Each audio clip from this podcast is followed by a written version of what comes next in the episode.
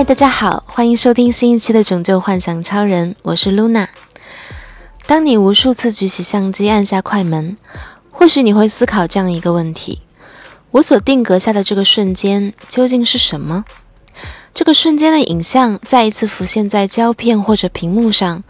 当我们重新凝视这个过去的时刻，我们眼睛看到的这个过去，是真的过去吗？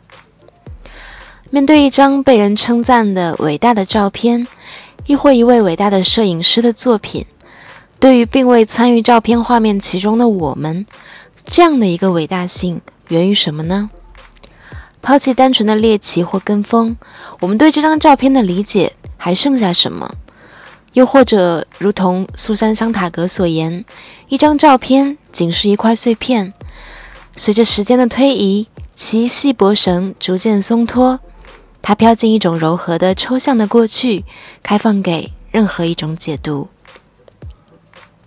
这张照片拍摄于1964年一个250分之一秒的瞬间，一头可爱的牛伸出舌头，试图去勾到一位男士的脸和帽子。这位男士身穿某种制服，一只手握着一只形似金属杆的工具，一只手握着牵制牛头的绳子。他的表情有某种开心，而神情却有某种说不清楚的躲避。照片的背景里似乎能看到一群人背对着相机镜头参与稍远处的一个活动。这样的一个场所应该是个半开放的环境，工业化的简单装饰。男士衣服上挂着带有编号的牌子。也许这个场所是某种展示。这头牛可能是几百头中的一头。或是几百个不同展示中的一个，我们不知道他为何要伸出舌头，不知道前面发生了什么，后面会发生什么，不知道他是否在展会的其他时刻会受到男士手中工具的暴力制裁，也不知道他会在展出后的多久被制作成工业肉制品，又或者他是男士的好伙伴。陪伴他度过了很多个四季的收成和许多个乡村夏日的宁静夜晚。我们看到的只是这么一幅斜角线对称的画面和它所富有的所有材质、形态、平面和物件。我们看到的是事实的外貌，是现实在两百五十分之一秒内的切面，是沙滩上一个不知名的痕迹，而这些恰恰是照片。能带给人们的奇妙感觉，可能是一种对未知神秘事物的不解，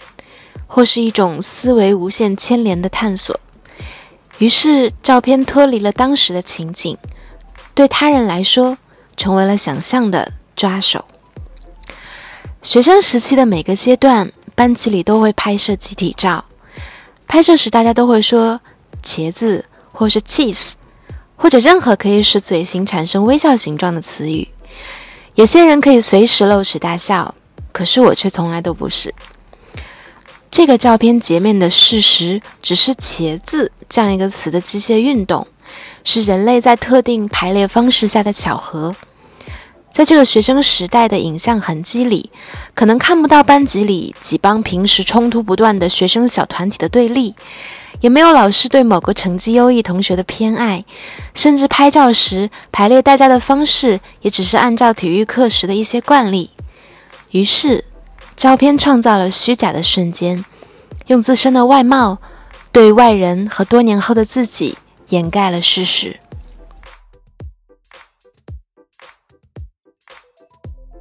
作为光与时间的艺术，每张照片都是颇具暧昧性的。照片展示给我们一个事件的瞬间性，同时也展示瞬间带来的不连续性所产生的震惊。无论是牛伸舌头的瞬间，还是我们拍摄集体照时说茄子的瞬间，都属于前者。从这个层面上来说，照片是肤浅的、表面的、没有信息的。虽然未经处理的照片从不撒谎，他们却总是脱离事实。除非标题、字幕和说明能让观众还原情景，重建之前和之后；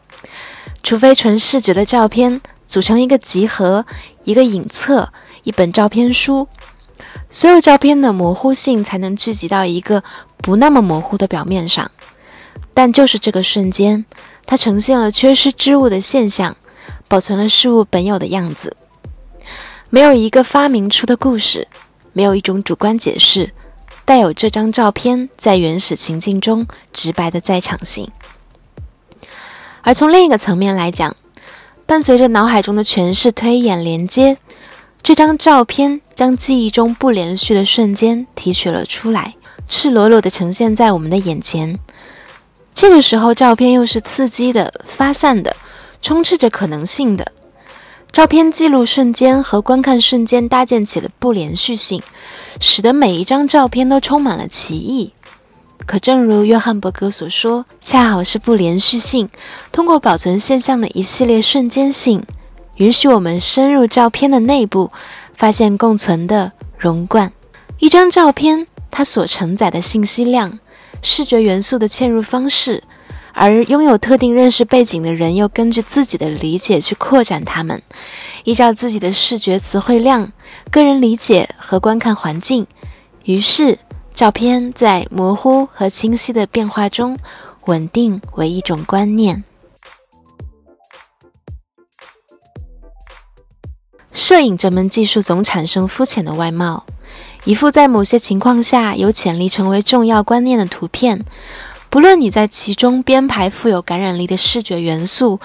为它增加标题说明，拍摄多张照片形成一组一致的集合，还是维持单纯的图片，在其外貌下，总是摄影者和观看者的共同思维建构。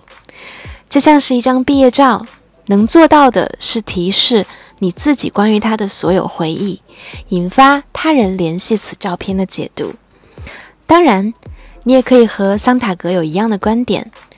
摄影的威力就在于对时间的冻结，不论是生活中你和朋友的一张合影，又或者是被称为艺术的摄影作品，这种时间的冻结，每张照片傲慢尖锐的精致状态，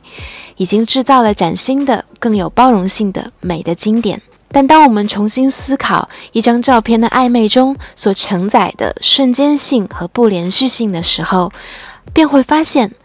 这台凝固时间的机器所创造的力量，远非这样简单。好了，以上就是本期的《拯救幻想超人》，欢迎继续关注我们的《拯救幻想超人之摄影再观看》系列。下一期，让我们继续深入照片的不简单。